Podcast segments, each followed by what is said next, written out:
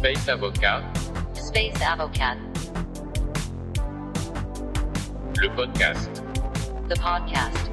Bonjour à tous et bienvenue à ce nouvel épisode du podcast de Space Avocat qui sera le dernier de la première saison.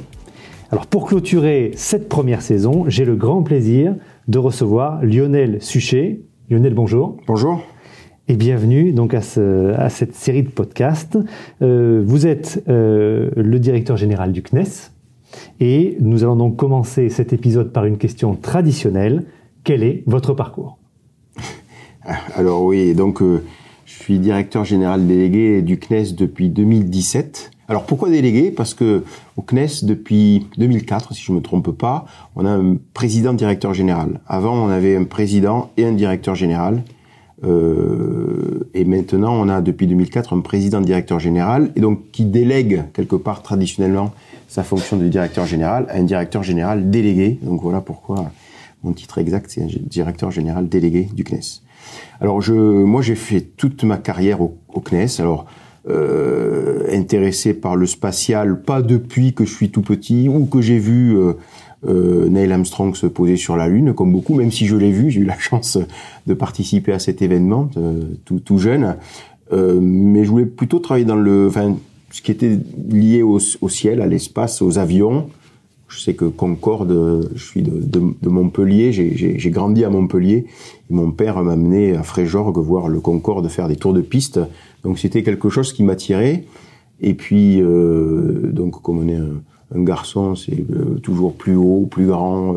Con- euh, après le- le- l'aéronautique vient le spatial. Et donc euh, c'est quelque chose qui m'a pris à- assez tard. Et donc principalement au, au moment de, de mes études d'ingénieur à Polytechnique. Et il se trouve que j'ai eu un enseignant conseil à l'école polytechnique. On avait des enseignants qui donnaient des cours et qui en même temps vous conseillaient par rapport à leur carrière, qui était Jean-Jacques Dordain, donc qui a été directeur général de l'ESA, qui m'a tout de suite expliqué qu'il y avait plusieurs façons de rentrer dans le spatial, le privé, le public, etc., qui m'a un peu dressé le panorama global. Bon, euh, le, le, quand on est à l'X, euh, on travaille quand même euh, pour la patrie, la science et la gloire, c'est notre devise. Alors pas la gloire au sens, euh, euh, mais la, pas la gloriole, quoi, hein, mais la- pour le pays en tout cas. Et donc l'agence euh, française de l'espace, ça m'a, ça m'a tout de suite motivé.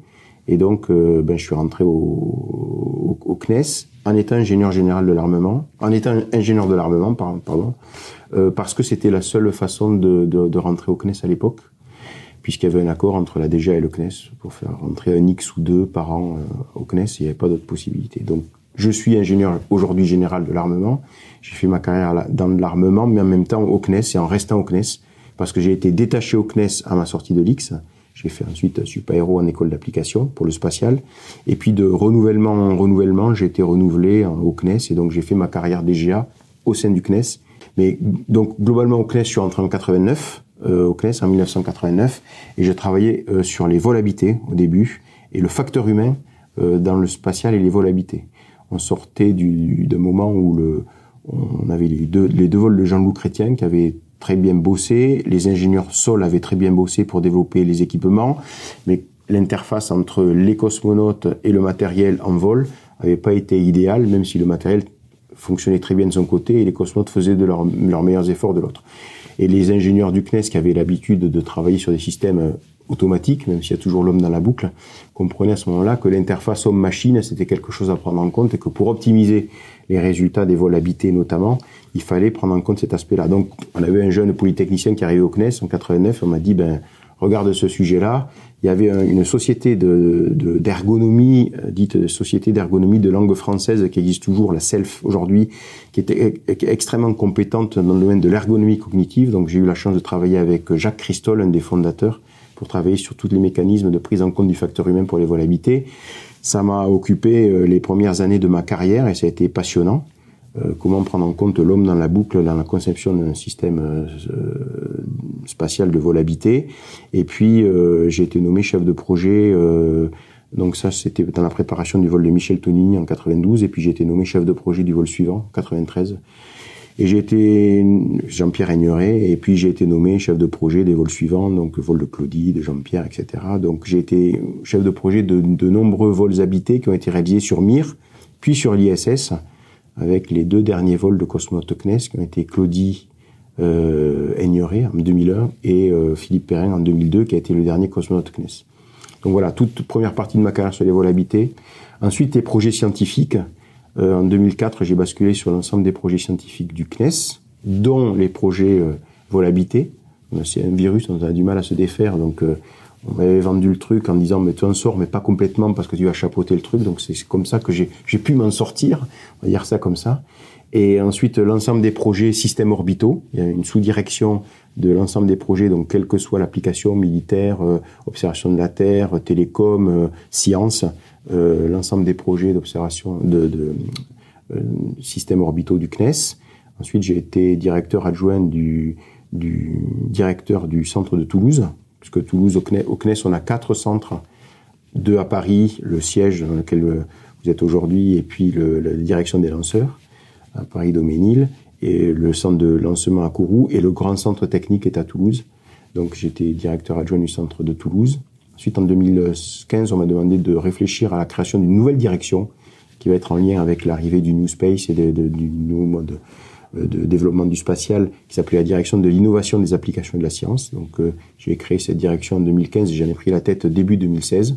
Et puis mi-2017, quand le directeur général délégué de l'époque, Joël Barre, euh, est parti rejoindre la DGA, puisqu'il est devenu directeur euh, général, délégué général de l'armement, euh, le président de l'époque, euh, Jean-Yves Le Gall, m'a demandé de prendre, euh, de prendre sa suite. Donc je, voilà, moi, je suis devenu directeur général délégué du CNES en 2017, mi-2017. Alors, vous avez donc fait votre carrière au CNES, donc au service, comme vous le disiez, de l'intérêt général finalement. Euh, en quelques mots, parce qu'on parle beaucoup de, de, la France puissance spatiale, quelles sont les grandes caractéristiques de cette puissance spatiale française? Alors d'abord, c'est euh, un pays qui s'est euh, engagé dans le spatial très tôt, puisque le, le, le, CNES a été créé en 61, donc par le général de Gaulle. Il y a eu des activités avant, principalement menées par des militaires, après la après la de, Deuxième Guerre mondiale, il y a eu des Allemands qui ont, vous savez, suite à la Deuxième Guerre mondiale, qui ont été euh, récupérés euh, par les Alliés. Certains sont partis euh, en Russie et ont participé concrètement à la construction du programme soviétique. certains sont partis aux États-Unis et ont participé concrètement au programme Apollo. D'autres sont venus en France, c'est parfois un peu moins connu, mais ont été hébergés à Vernon et ont participé à la construction du, du programme euh, spatial français et des lanceurs notamment. Donc c'est une histoire qui commence assez tôt, après la Deuxième Guerre mondiale, très tôt, en parallèle avec des autres pays. Euh, le CNES a été créé en 61 et en 65, donc après, quatre ans après, la France est devenue le, la troisième puissance spatiale puisqu'elle a, elle a lancé euh, son satellite avec une, une, fusée de sa conception. Donc elle était le, le troisième pays après l'Union soviétique et les États-Unis à pouvoir lancer un satellite euh, de façon autonome. Donc euh, c'est une histoire qui commence très tôt et euh, il y a toujours eu euh, une, un fort engagement euh, des gouvernements successifs à développer le spatial en France, ce qui fait qu'on a créé petit à petit. Alors le CNES au début, c'est en partie d'une feuille blanche hein, ou presque. Hein, euh, aux études militaires euh, près dont je parlais. Et donc, il a fallu créer tout l'écosystème. Donc, on a créé la recherche spatiale, les laboratoires. Au début, les premiers chercheurs euh, qui ont travaillé sur le spatial étaient au CNES ou travaillaient au CNES ou à côté du CNES, étaient coordonnés par le CNES. Les industriels, au début, on faisait tout in-house, tout se faisait en interne CNES. Et puis, on a créé des, premières compétences industrielles pour créer euh, des sous-systèmes, puis des systèmes, puis des satellites complets. Les laboratoires euh, euh, spatiaux français sont devenus parmi les meilleurs au monde. Nos industriels sont aujourd'hui parmi les meilleurs leaders mondiaux du domaine spatial. Et la France continue à investir beaucoup dans le spatial, puisque alors la, la, la, Chine et la Russie, on ne sait pas trop au niveau économique comment, comment calculer ça, mais euh, hormis ces, ces, deux pays, on est la deuxième puissance spatiale toujours en termes d'investissement par habitant derrière les États-Unis, quoi. Donc c'est euh, c'est quand même un investissement très important. Donc toute cette histoire de 60 ans, on a fêté nos, les 60 ans du CNES l'année dernière, euh, permet aujourd'hui à la France d'être parmi les leaders mondiaux euh, du spatial, euh, quel que soit le domaine euh, d'application. On parle des télécoms, on parle d'observation de la Terre, euh, on, on, parle d'exploration, on a des capacités industrielles, des capacités de recherche et une agence nationale qui est parmi les meilleures au monde. Et ça, c'est lié à toute cette, cette histoire-là. Donc, c'est pas voilà que du discours, c'est vraiment concret. On a la capacité aujourd'hui de, jouer parmi les, les, tout premiers au niveau mondial dans, la course spatiale. Et au niveau européen, euh, évidemment, on a, on de faire au feu, enfin plusieurs même. On a notre participation à l'Agence spatiale européenne en tant que pays membre de l'Agence spatiale européenne qui passe par le CNES. Donc la France euh, souscrit à l'Agence spatiale européenne en passant par le CNES pour s'assurer d'une certaine cohérence avec les euh, budgets nationaux sont aussi investis dans le spatial, soit directement par le, budget du CNES pour des programmes nationaux, soit euh, via des, initiatives du gouvernement comme le PIA, plan d'investissement d'avenir, le plan de relance récemment ou encore plus récemment France 2030. Et tous ces guichets-là font que la France est de loin, de loin le premier investisseur euh, au niveau spatial euh, en Europe. Donc effectivement, la France, il y a il y a à la fois un héritage d'investissement, de curiosité, d'effort sur ce secteur-là, et qui est toujours soutenu euh, sans discontinuer depuis euh, finalement la sortie de la guerre. Tout à fait. J'ai oublié de dire aussi un, modèle qui est assez original, qui est un modèle dual, c'est-à-dire que le CNES s'occupe certes des projets civils, mais aussi des projets militaires pour le compte euh, ou un accompagnement ou en délégation de la Direction générale de l'armement. Et ça depuis le début, c'est-à-dire qu'il y a plein de pays euh, d'abord plein de pays où le spatial militaire n'existe pas, et il y a plein de pays qui ont, quand ça existe, euh, dupliqué le spatial militaire et le spatial civil, ce qui est euh, un manque de, enfin, d'efficacité parce qu'il y a beaucoup entre un satellite militaire et un satellite civil, il y a quand même beaucoup de choses qui se ressemblent.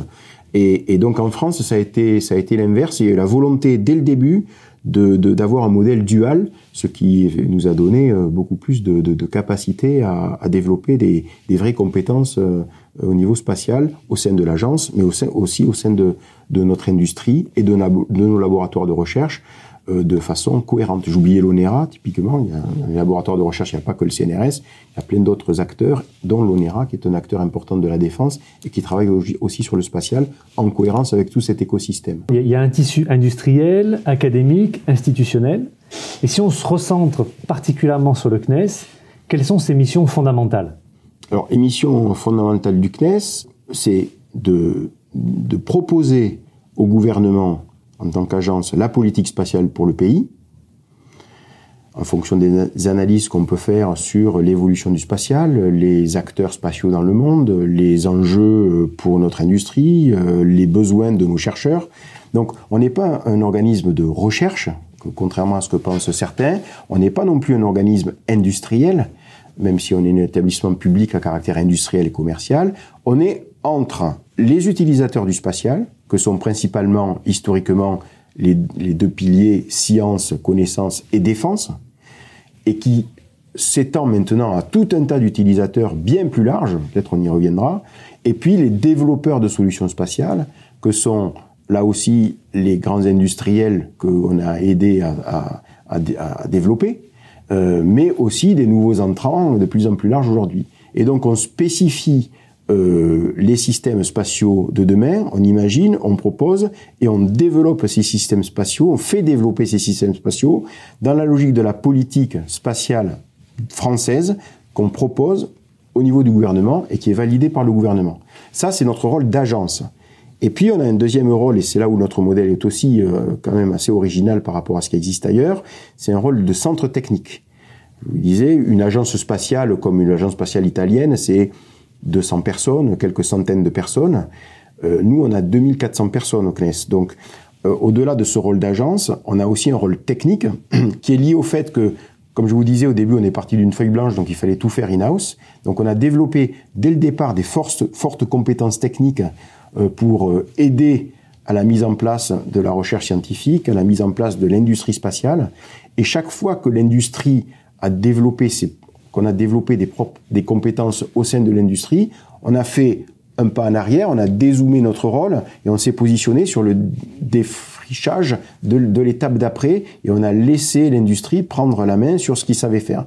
Et depuis 60 ans, on travaille comme ça. Alors on pourrait dire, euh, comme un de nos anciens présidents l'avait dit, le CNES aura remplit sa mission quand on n'aura plus besoin de lui, parce qu'au bout d'un moment, eh ben, si l'industrie sait tout faire, on n'a plus besoin de nous.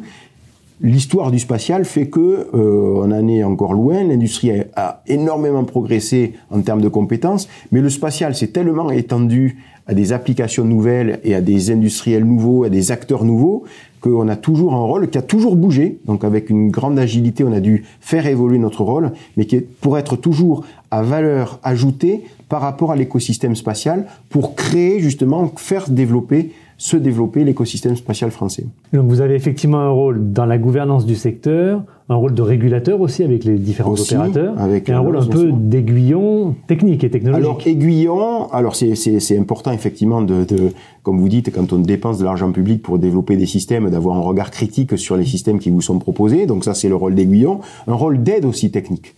Euh, parce que on a des experts de niveau mondial que, qui sont sur un programme spatial utilisé quelques fois par an et euh, un industriel donné ne peut pas se payer le luxe d'avoir ces experts euh, euh, chez lui, pour lui, en permanence.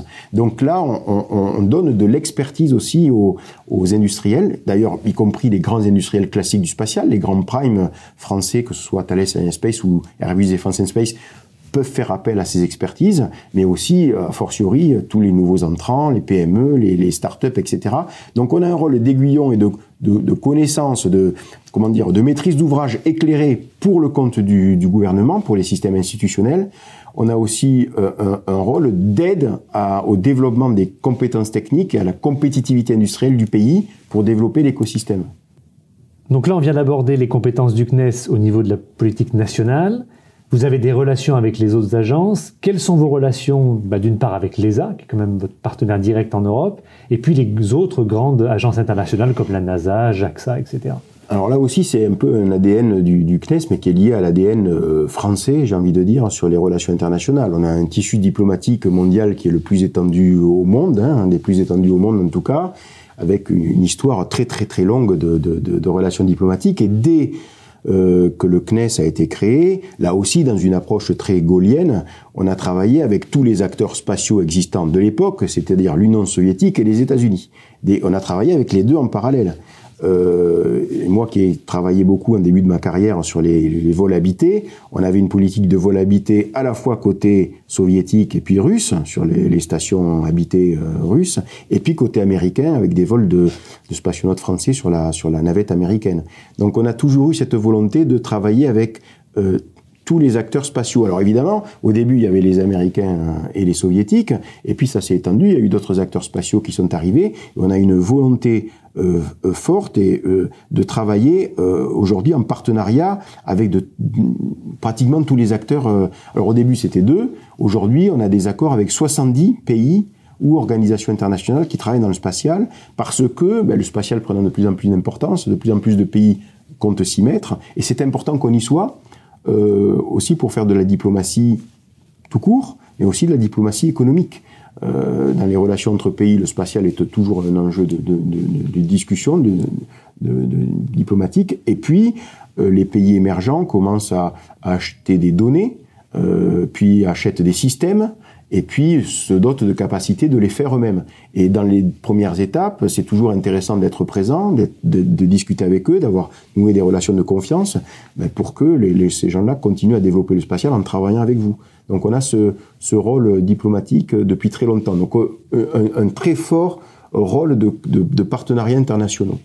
Euh, alors principalement, évidemment, avec les grands acteurs historiques de, depuis toujours, et notamment la NASA, pour lequel on a des, vraiment des programmes emblématiques de coopération au niveau mondial, hein, avec l'altimétrie opérationnelle et l'exploration martienne, on pourrait y revenir, euh, mais aussi l'Inde, le Japon, euh, bon, la Russie en ce moment c'est un peu plus compliqué, mais ça a été un grand partenaire de la France.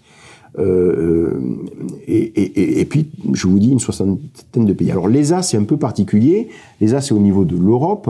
C'est euh, alors, c'est pas vraiment une agence, même si elle en a le nom, parce que elle n'est pas adossée à une, comment dire, à une force politique.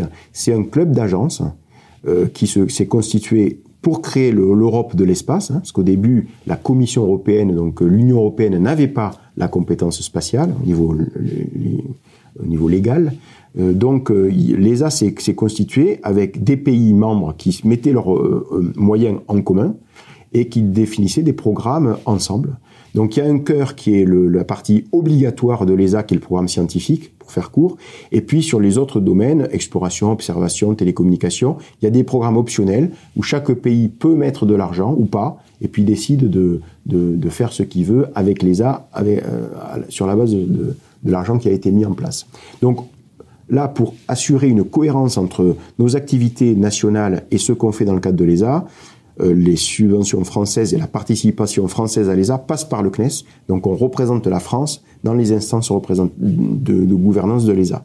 Et on développe des programmes avec eux, avec l'argent français qui est mis à l'ESA, en complémentarité de l'argent français qui est positionné dans le PMT du CNES ou euh, des autres possibilités euh, qu'on a sur euh, des, des, guichets différents en France, comme le PIA ou France 2030 ou France Relance.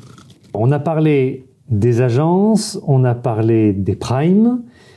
J'aimerais maintenant qu'on aborde un sujet qui est, qui est un peu dans la vague, qui est le New Space. -hmm. Donc, récemment, au début du mois de juillet, les 7 et 8 juillet, à Paris, se sont tenues les assises du New Space, qui ont été un, un franc succès. Comment, vous, en tant que CNES, euh, vous percevez l'émergence de ce nouveau tissu industriel du New Space?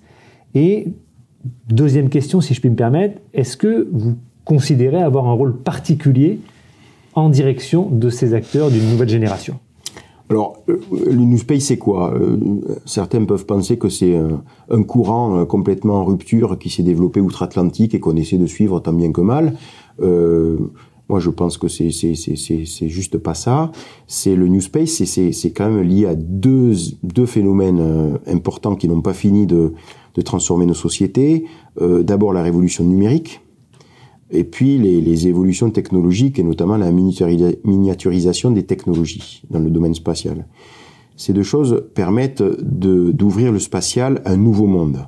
C'est-à-dire que euh, toutes les agences spatiales euh, mondiales se sont construites, comme je l'ai tout à l'heure, autour de deux piliers la connaissance, la science et la défense.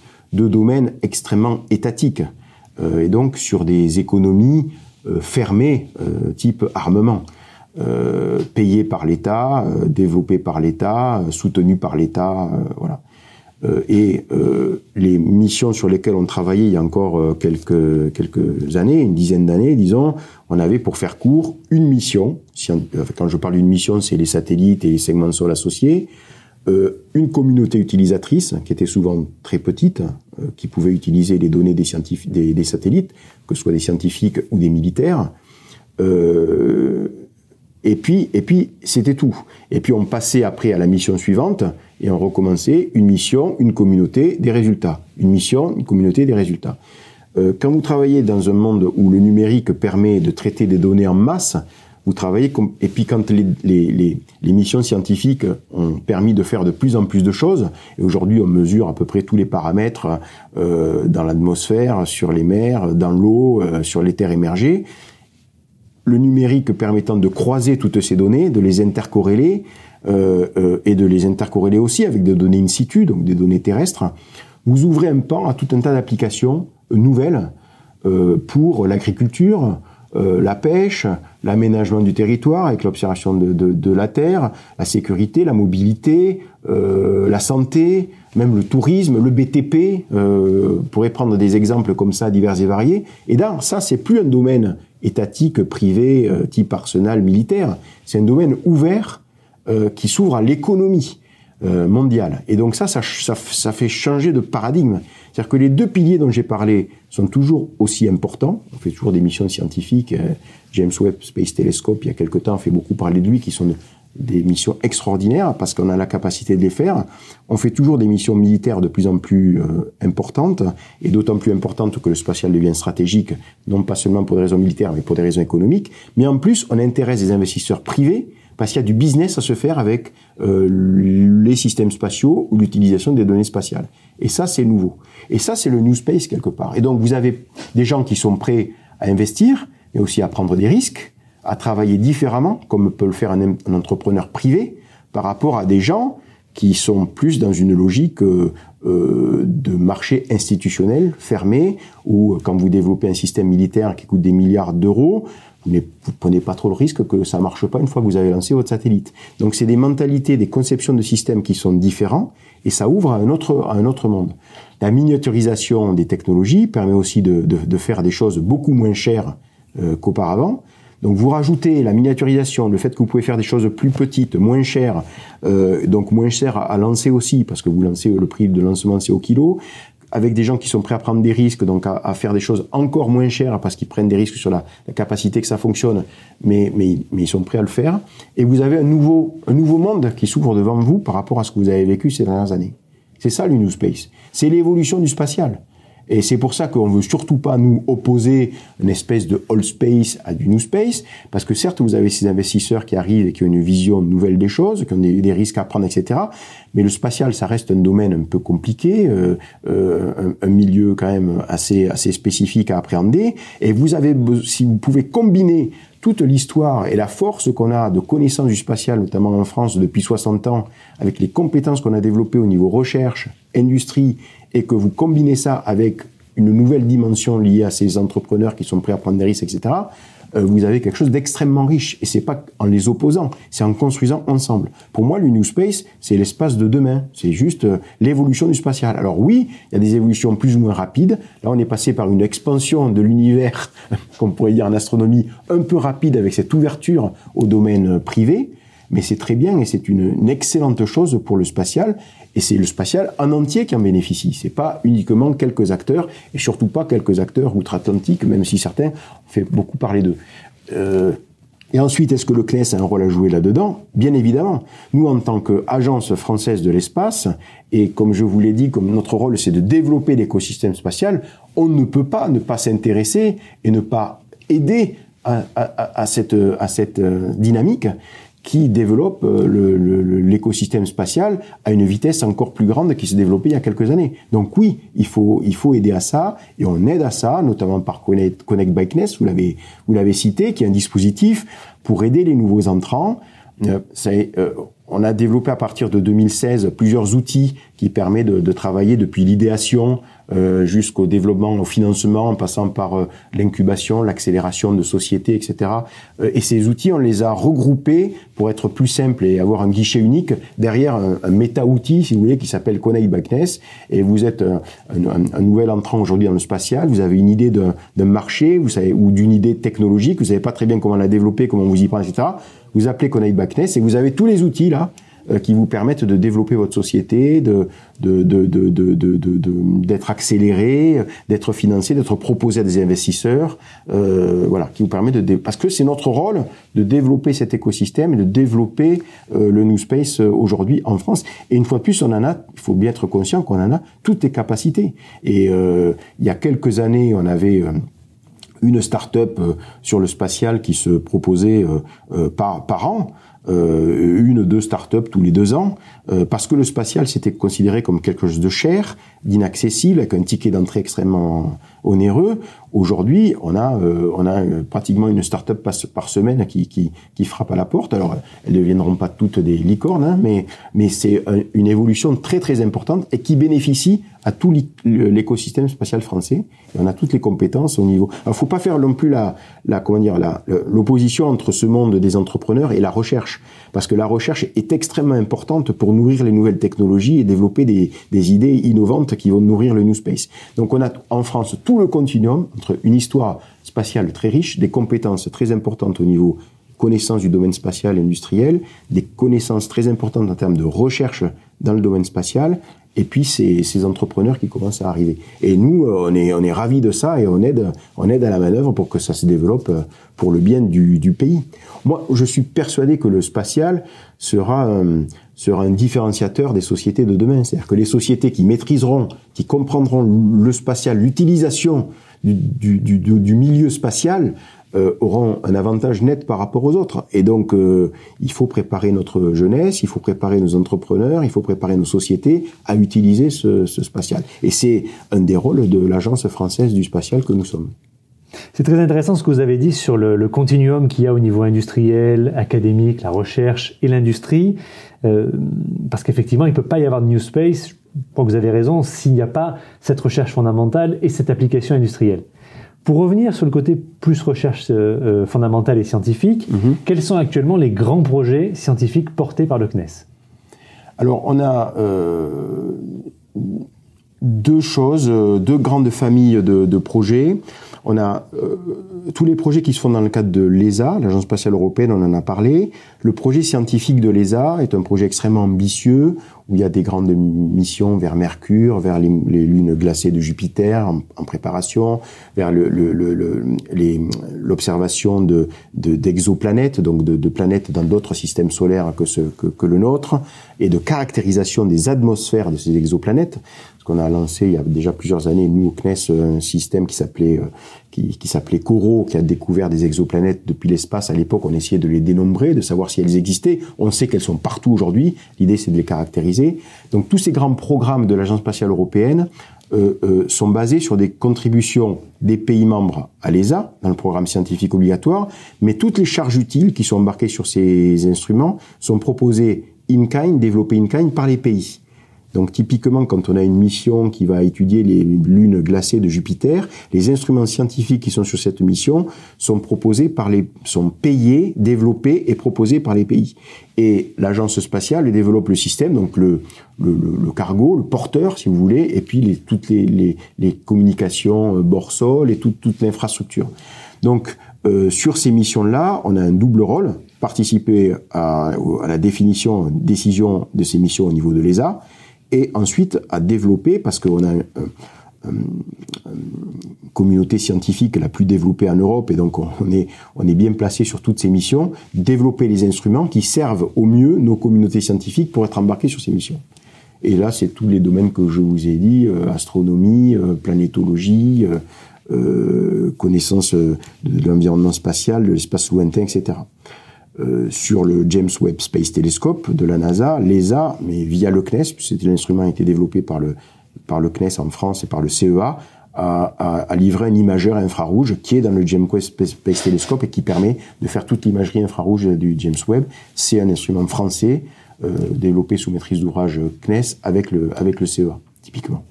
Donc on a ce rôle-là. Et puis on a des coopérations aussi euh, bilatérales euh, sur le, sur le, dans le domaine scientifique qui sont extrêmement euh, euh, riches aussi, avec notamment la NASA. On a deux domaines d'excellence, l'océanographie, donc c'est tout ce, opérationnel, donc tout ce qui est mesure de la hauteur d'eau.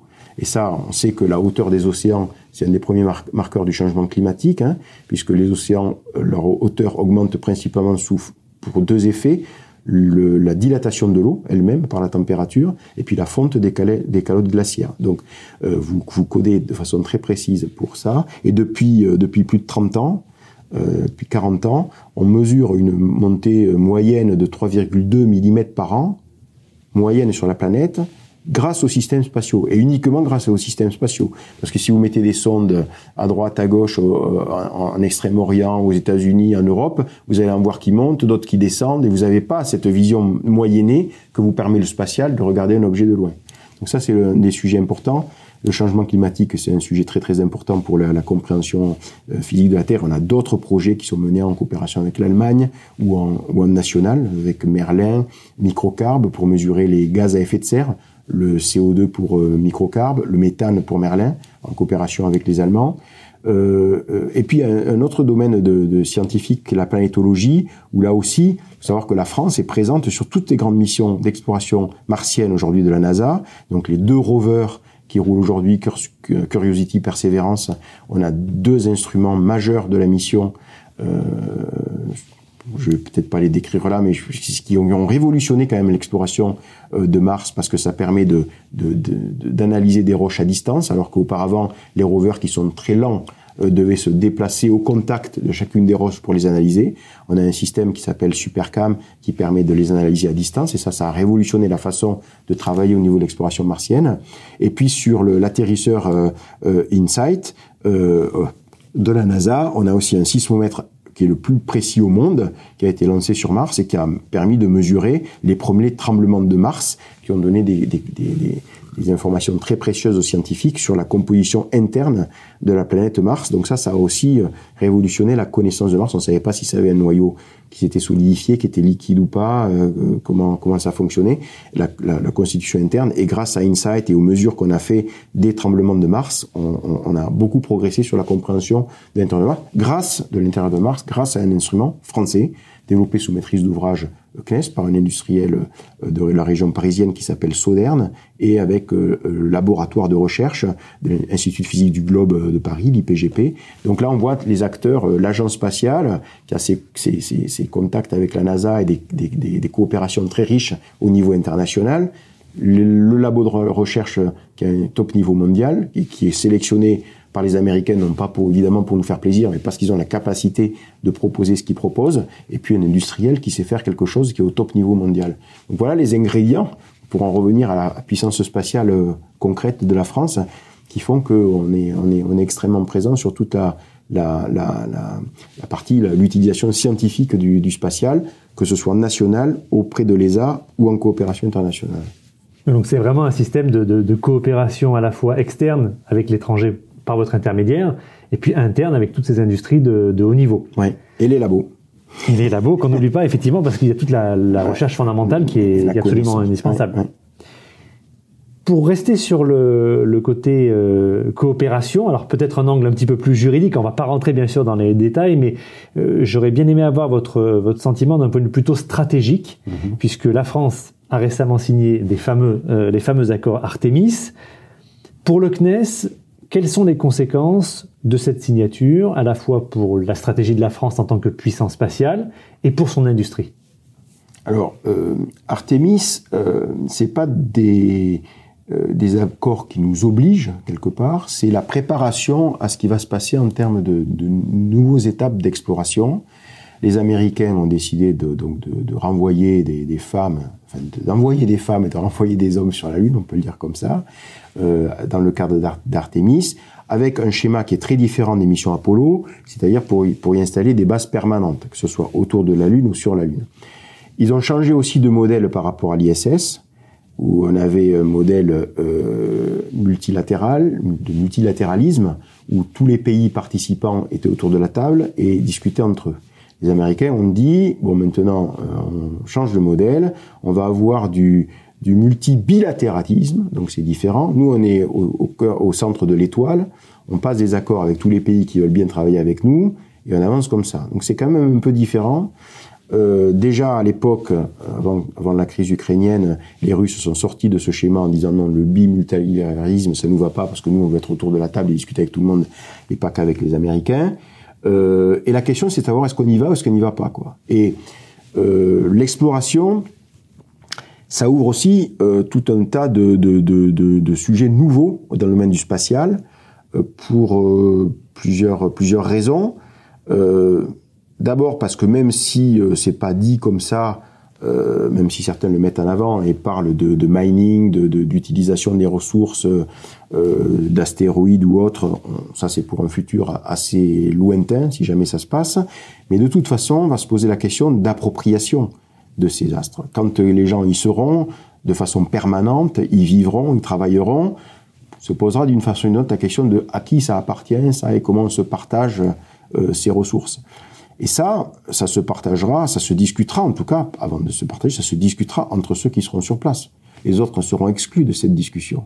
Et donc, est-ce que l'Europe peut faire partie de l'aventure ou regarder les Chinois, les Américains, euh, les Russes peut-être demain euh, discuter entre eux sur l'appropriation euh, des corsets. Donc c'est ça, c'est une question éminemment politique. Hein. Euh, et puis un autre aspect qui est beaucoup plus économique, c'est que par rapport à toutes les applications dont on a parlé tout à l'heure euh, d'utilisation des données spatiales qui développent l'économie, euh, on a pour l'exploration une autre famille d'ouverture du spatial qui se passe en ce moment. C'est des gens qui travaillent aujourd'hui sur des sujets bien terrestres, euh, la santé, avec la façon dont on traite les déserts médicaux, typiquement, la e-santé, etc., la construction, la façon dont on construit les habitats,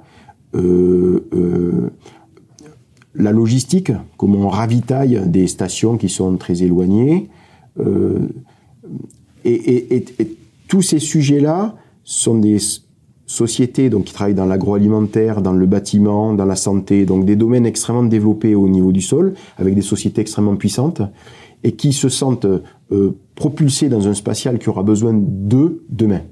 C'est-à-dire qu'aujourd'hui, vous avez des sociétés de logistique qui nous disent, moi, je veux ravitailler les stations lunaires euh, demain. Aujourd'hui, la personne qui ravitaille ou qui fait de la logistique dans le spatial, c'est le constructeur du vaisseau spatial, parce que c'est le, le début. Euh, logisticien en termes naval disait euh, au début, il y était peut-être les constructeurs des bateaux qui faisaient la logistique. Mais moi, aujourd'hui, j'achète des bateaux à des constructeurs de bateaux et mon métier, c'est de faire la logistique. Demain, je ferai ça dans le spatial, en achetant des vaisseaux spatiaux à ceux qui construisent des vaisseaux spatiaux, mais en les opérant moi-même. L'élimination des déchets, la fourniture d'énergie, je n'ai pas parlé de l'énergie, mais fourniture et stockage d'énergie, sont tout un tas de sujets qui devront être traités sur ces bases lunaires et de même martiennes et qui sont aujourd'hui euh, traités au sol par d'autres sociétés qui font pas de spatial. Et donc ça ouvre tout un nouveau pan économique à ces sociétés euh, qui se propulsent, comme je le disais, dans un spatial qui aura besoin de demain. Donc pour ces raisons économiques et d'abord éminemment politiques, que j'ai cité en premier, la question est de savoir si l'Europe veut faire partie de l'aventure ou pas.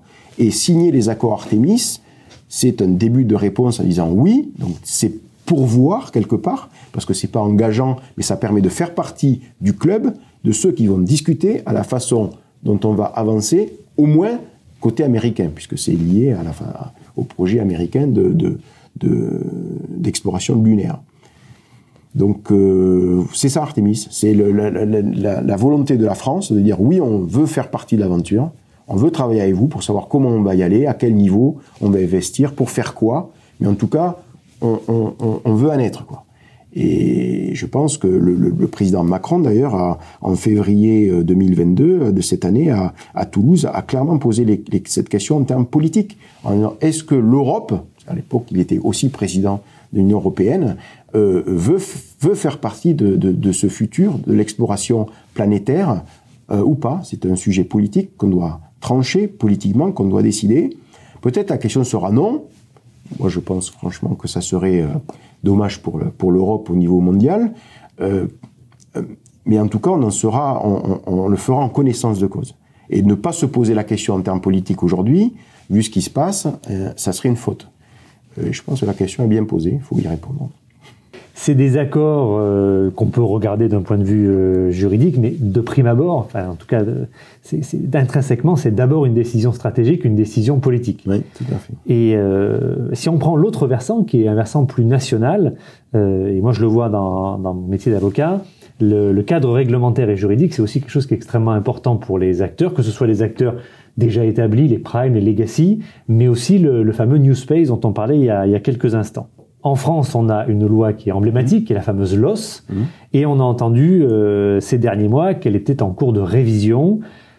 Au niveau de ces grands axes de réforme, qu'est-ce que vous pouvez nous dire sur cette, euh, sur cette révision? Quels seraient les, ces grands axes justement de, de, réforme de la, de la LOS Alors d'abord, euh, il y, a, y, a, des sujets qui est important, on a, on a un peu parlé depuis qu'on discute, c'est le, le, le, la soutenabilité, comme on dit maintenant, euh, du domaine spatial. Et euh, avec tout le développement dont on a parlé, euh, de l'utilisation des données spatiales et donc du développement des systèmes spatiaux qui permettent de communiquer, de naviguer, d'observer, etc., on se doit d'avoir en même temps un spatial qui est durable et qui permet de, euh, rester vivable quelque part. Si demain on, on encombre nos orbites de façon déraisonnable, euh, ça peut être ça peut être dramatique et ça peut être euh, très pénalisant pour euh, pour l'utilisation du, spatial. Donc on s'est donné on s'est doté la France d'une loi effectivement sur les opérations spatiales, donc la loi sur la LOS, loi sur les opérations spatiales, qui permet de réguler tout ça.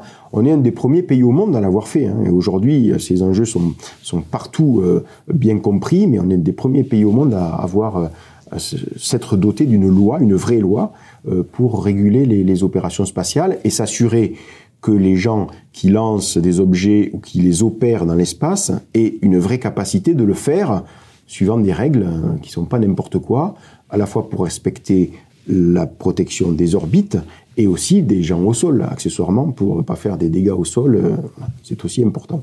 La loi, c'est c'est ça. Alors pourquoi elle évolue actuellement? Euh, ben, D'abord parce que euh, cette, cette loi, elle, a été euh, euh, complètement efficace en 2000, 2010. Donc on, commence à avoir un, un- retour d'expérience sur son application. Et donc c'est toujours important de la faire évoluer en fonction des retours et des réglages du retour d'expérience qu'on en a. Mais il y a aussi le monde spatial, comme je l'ai dit, évolue vite et on a plusieurs évolutions. D'abord au niveau de, des applications, euh, le, ministère des Armées euh, euh, veut avoir son mot à dire sur les missions qui sont lancées de la, France ou opérées de la France sur l'impact sur les intérêts nationaux. Est-ce qu'il y a un impact sur les intérêts nationaux d'une mission qui serait lancée depuis la France? Donc cet aspect-là n'était pas dans la première loi, ça sera intégré dans la loi qui va être modifiée. Euh, et ça semble bien normal que, le pays, le gouvernement et le MINARM en l'occurrence, s'assurent qu'il n'y a pas d'impact négatif vis-à-vis des intérêts nationaux quand on lance une mission spatiale. Donc ça, c'est le premier point. Euh, et puis euh, le deuxième point, c'est tout un tas de sujets qui font, qui, qui sont nécessaires maintenant de prendre en compte et qui n'étaient pas dans le scope de la, la LOS quand on l'a développé pour la première fois. C'est euh, ben, tout ce qui est méga constellation, parce que les satellites dans la LOS euh, sont vus comme des objets sûrs ou moins sûrs, euh, suivant comment ils sont opérés, mais satellite par satellite. Or, une constellation, une méga constellation, c'est un objet en soi-même, et donc euh, il faut qu'on fasse évoluer la loi pour prendre en compte euh, ces objets en tant que tels, donc les constellations, Euh, tout ce qui est euh, lanceur réutilisable. parce qu'aujourd'hui c'est une réalité euh, de par ce que fait euh, SpaceX, mais, mais, mais on y travaille aussi en Europe, et donc on va avoir demain des lanceurs réutilisables. C'est une nouvelle dimension que la LOS doit prendre en compte. hein. On va faire des essais de démonstrateurs depuis Kourou euh, d'ici quelques temps. Il faut savoir comment on traite ces sujets du point de vue de la LOS, parce que c'est nouveau, un lanceur qui revient au sol. c'est- Au départ, c'était pas comme ça qu'on les voyait. Et puis tout ce qui est in-orbit servicing. On va avoir dans l'espace de plus en plus de, de, de satellites actifs qui vont euh, pouvoir s'approcher d'autres satellites, euh, s'interfacer avec ces satellites pour euh, ben, les, les, les changer de position ou les euh, euh, remettre du carburant. euh, et et, et ces, ces actions dans l'espace, ben, c'était pas non plus quelque chose qui était dans la première LOS parce que ça n'existait pas à l'époque. Chaque satellite vivait sa vie en tant que satellite, il n'était pas approché ou attrapé par un autre par un autre satellite. Donc ces sujets-là euh, réutilisables, in-orbit servicing, euh, et, et puis euh, Constellations. les constellations sont des sujets techniques qui nécessitent une adaptation de la LOS, plus ces sujets de, prise en compte de l'intérêt national sur les missions qui sont proposées. Au niveau de l'actualité vraiment immédiate, en mars dernier, le CNES partageait une note relative aux, aux impacts de la guerre en Ukraine sur l'industrie spatiale, parce que c'est vrai que ce, ce conflit impacte, euh, euh, et c'était un peu inédit, de manière, euh, de manière directe notre industrie spatiale, en tout cas l'industrie spatiale en général. Qu'est-ce que vous pouvez nous dire sur la situation actuelle, précisément euh, par rapport à, l'industrie spatiale? Il y a plusieurs, il y a plusieurs impacts. bon, mais d'abord, il y avait le lanceur Soyuz qui était opéré depuis, depuis la Guyane, hein, qui est un lanceur russe qui était lancé depuis la Guyane. Et il y avait plusieurs lancements institutionnels qui étaient prévus, institutionnels et privés, qui vont pas pouvoir avoir lieu puisque euh, donc les Russes ont, quitté la Guyane assez rapidement, d'ailleurs en quelques jours après euh, l'invasion ukrainienne. Donc ça, c'est un premier impact globalement parce que les satellites, euh, ben, d'être lancés sur des lanceurs Soyuz, ils seront plus lancés sur ces lanceurs-là. Donc il faut trouver des remplaçants ou comment, euh, avec la montée en cadence d'Ariane 6 euh, qui va remplacer Ariane 5, les dernières Ariane 5 vont être lancées. Ariane 6 arrive mais n'est pas encore lancé. Euh, Il y a la montée en cadence qui suit le premier vol. Euh, et puis tout d'un coup, il y a un apport de satellites nouveaux, euh, puisqu'il devait être lancé sur Soyuz. Donc ça, ça crée une difficulté pour, euh, pour l'industrie, pour lancer ces satellites. Euh, on a des difficultés pour, euh, pour transporter ces satellites, puisque le transport des satellites, euh, c'était fait par des avions Antonov, dont, euh, dont un ukrainien, il n'y en a pas tant que ça dans le monde hein, qui peut transporter les satellites, et le, celui qu'on utilisait le plus, c'est un, avion ukrainien qui a été détruit euh, pendant l'invasion, donc il n'existe plus celui-là. Euh, Donc on a des, on doit travailler aussi à des nouvelles façons de transporter nos satellites euh, en Guyane pour les lancer. Donc ça, ça crée des retards aussi. Euh, S'il faut les, il y en a quelques-uns qui vont être transportés par des d'autres moyens, notamment des avions américains. Donc ça, ça va. Il y en a qui devront être transportés en bateau. Donc on a des solutions, mais ça, ça crée des délais, donc qui est responsable de quoi, qui paie quoi pour les délais de lancement, etc. Donc ça, c'est le transport des satellites, c'est un autre, c'est un autre sujet euh, important. Il y a des matériaux, mais ça, ça touche tout le monde, mais ça touche aussi le spatial, euh, qui sont plus difficiles d'accès et, plus chers à, l'achat.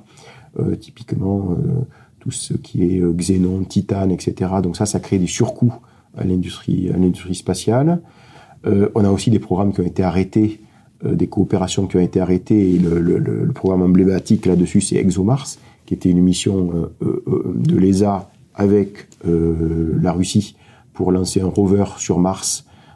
et ça a été, on était prêt à lancer le, le, le rover était en intégration finale à Cannes, en France, et devait être envoyé à Baïkonour pour un lancement depuis Baïkonour.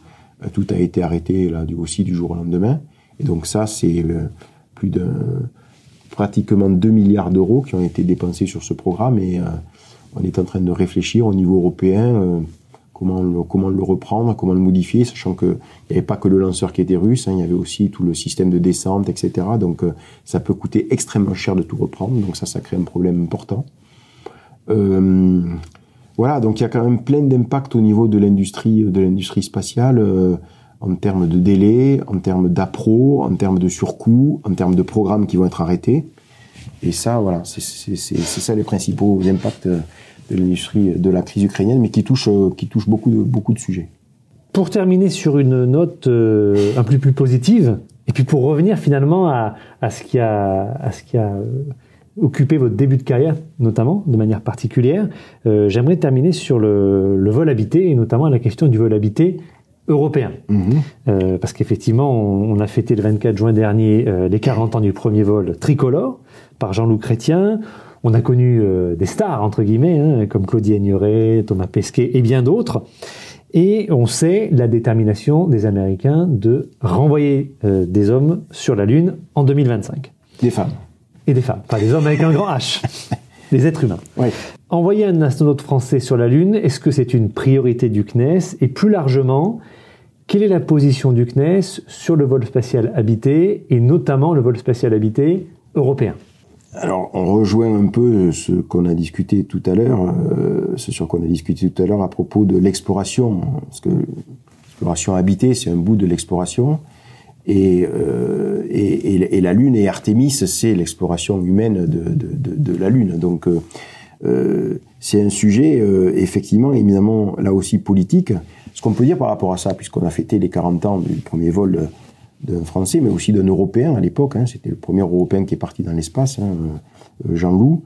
Euh, c'est qu'on a développé une fois de plus en France toutes les capacités pour euh, concevoir euh, une station spatiale, un vaisseau de ravitailleur. On a quand même amarré cinq fois les plus gros vaisseaux qui se soient jamais amarrés à l'ISS, à la Station spatiale internationale, qui était la TV, euh, qui a été conçue, développée et opérée euh, depuis la France préparer des missions. On a un centre aujourd'hui qui est le CADMOS, qui a à Toulouse, au sein du CNES, qui sait parfaitement et qui a acquis toutes les compétences, notamment grâce à toute coopération avec l'Union soviétique, la Russie et les États-Unis, pour préparer une mission spatiale, préparer les équipages, les entraîner, mener les opérations. Donc on a l'ensemble de ces compétences euh, en Europe et en France notamment. Euh, alors, est-ce que c'est important qu'un un Français ou une Française demain participe à, une mission vers la Lune? Oui, parce que ce sont des missions extrêmement euh, visibles politiquement, parce que aussi c'est, je pense, extrêmement positif vis-à-vis de la, de la, de nos jeunes et de nos sociétés. C'est extrêmement inspirant quand on voit ce qui s'est passé avec les derniers vols de, de Thomas Pesquet. Euh, voilà, il y a un enjeu évidemment technique, il y a un enjeu scientifique, il y a un enjeu industriel, mais il y a un enjeu inspirationnel aussi vis-à-vis de, de, notre jeunesse et de nos sociétés pour les orienter vers des carrières scientifiques, ce qui est, je pense, un, des enjeux importants pour nos sociétés de demain aussi. Le spatial joue aussi ce rôle très important. La puissance pédagogique du spatial est, très importante et c'est un, plus pour nos sociétés, je pense. Donc il faut le, prendre en compte. Donc, dans le cadre Artemis et la suite et nos coopérations avec les États-Unis sur la, Lune, oui, euh, il sera important qu'un Français, parce que ça sera Thomas Pesquet pour sa prochaine mission, une Française, s'il euh, y a une Française qui est sélectionnée, on a une sélection qui est en cours au niveau de l'Agence spatiale européenne peut espérer raisonnablement qu'il y ait euh, un citoyen français qui soit issu de cette sélection. Est-ce que ça sera une Française ou un Français On verra. On ne sait pas. Mais euh, que ces gens-là participent à des missions lunaires, oui, c'est important. Euh, mais on peut y participer de différentes façons. On peut y participer un peu comme il participe aujourd'hui, c'est-à-dire même si on a des compétences, ben euh, on est plutôt quand même sur un strapontin euh, d'un vol américain pour participer au vol de l'ISS. Et même si on a un module européen Columbus qui est amarré à la station, c'est une petite partie de la station euh, on peut vouloir y participer de façon plus importante. il y a là aussi il y a différentes façons de faire. Euh, depuis euh, euh, le, fait de participer à des éléments majeurs de la, de la, de la mission, soit la partie transport ou la partie station. on peut monter en gamme et on a toutes les capacités une fois de plus pour le faire, jusqu'à participer à un niveau plus autonome avec des lancements autonomes depuis la Guyane française d'astronautes sur des systèmes européens. on a toute la gamme de participation. Quelque part, techniquement, on sait tout faire. Et une fois de plus, on revient à la question politique de savoir euh, quelle est la décision politique, jusqu'où on veut participer et jusqu'où on veut rester sur un strapontin ou avoir un rôle plus important euh, dans l'exploration humaine de, de, demain.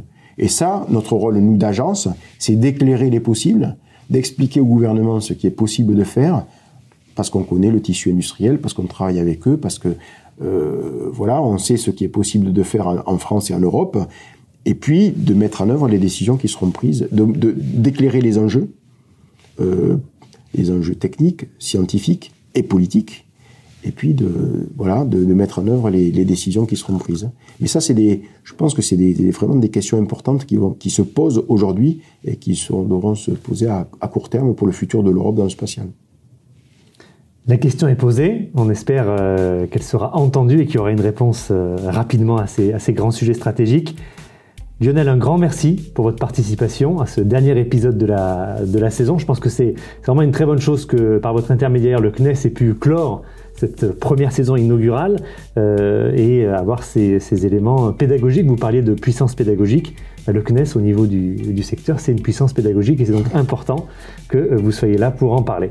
Un grand merci. Eh ben, merci beaucoup et félicitations pour votre initiative hein, parce que je pense que le spatial, comme j'ai essayé de vous l'expliquer, ça va irriguer tous les pans de notre société demain et le, domaine juridique, euh, le domaine légal euh, a, a de, de, des pages euh, en grand nombre à écrire sur le sujet du, du domaine spatial et je crois que c'est très important que ce domaine-là s'y intéresse aussi et voilà, merci pour votre initiative et votre intérêt pour le domaine spatial. Merci à vous, à bientôt. À bientôt.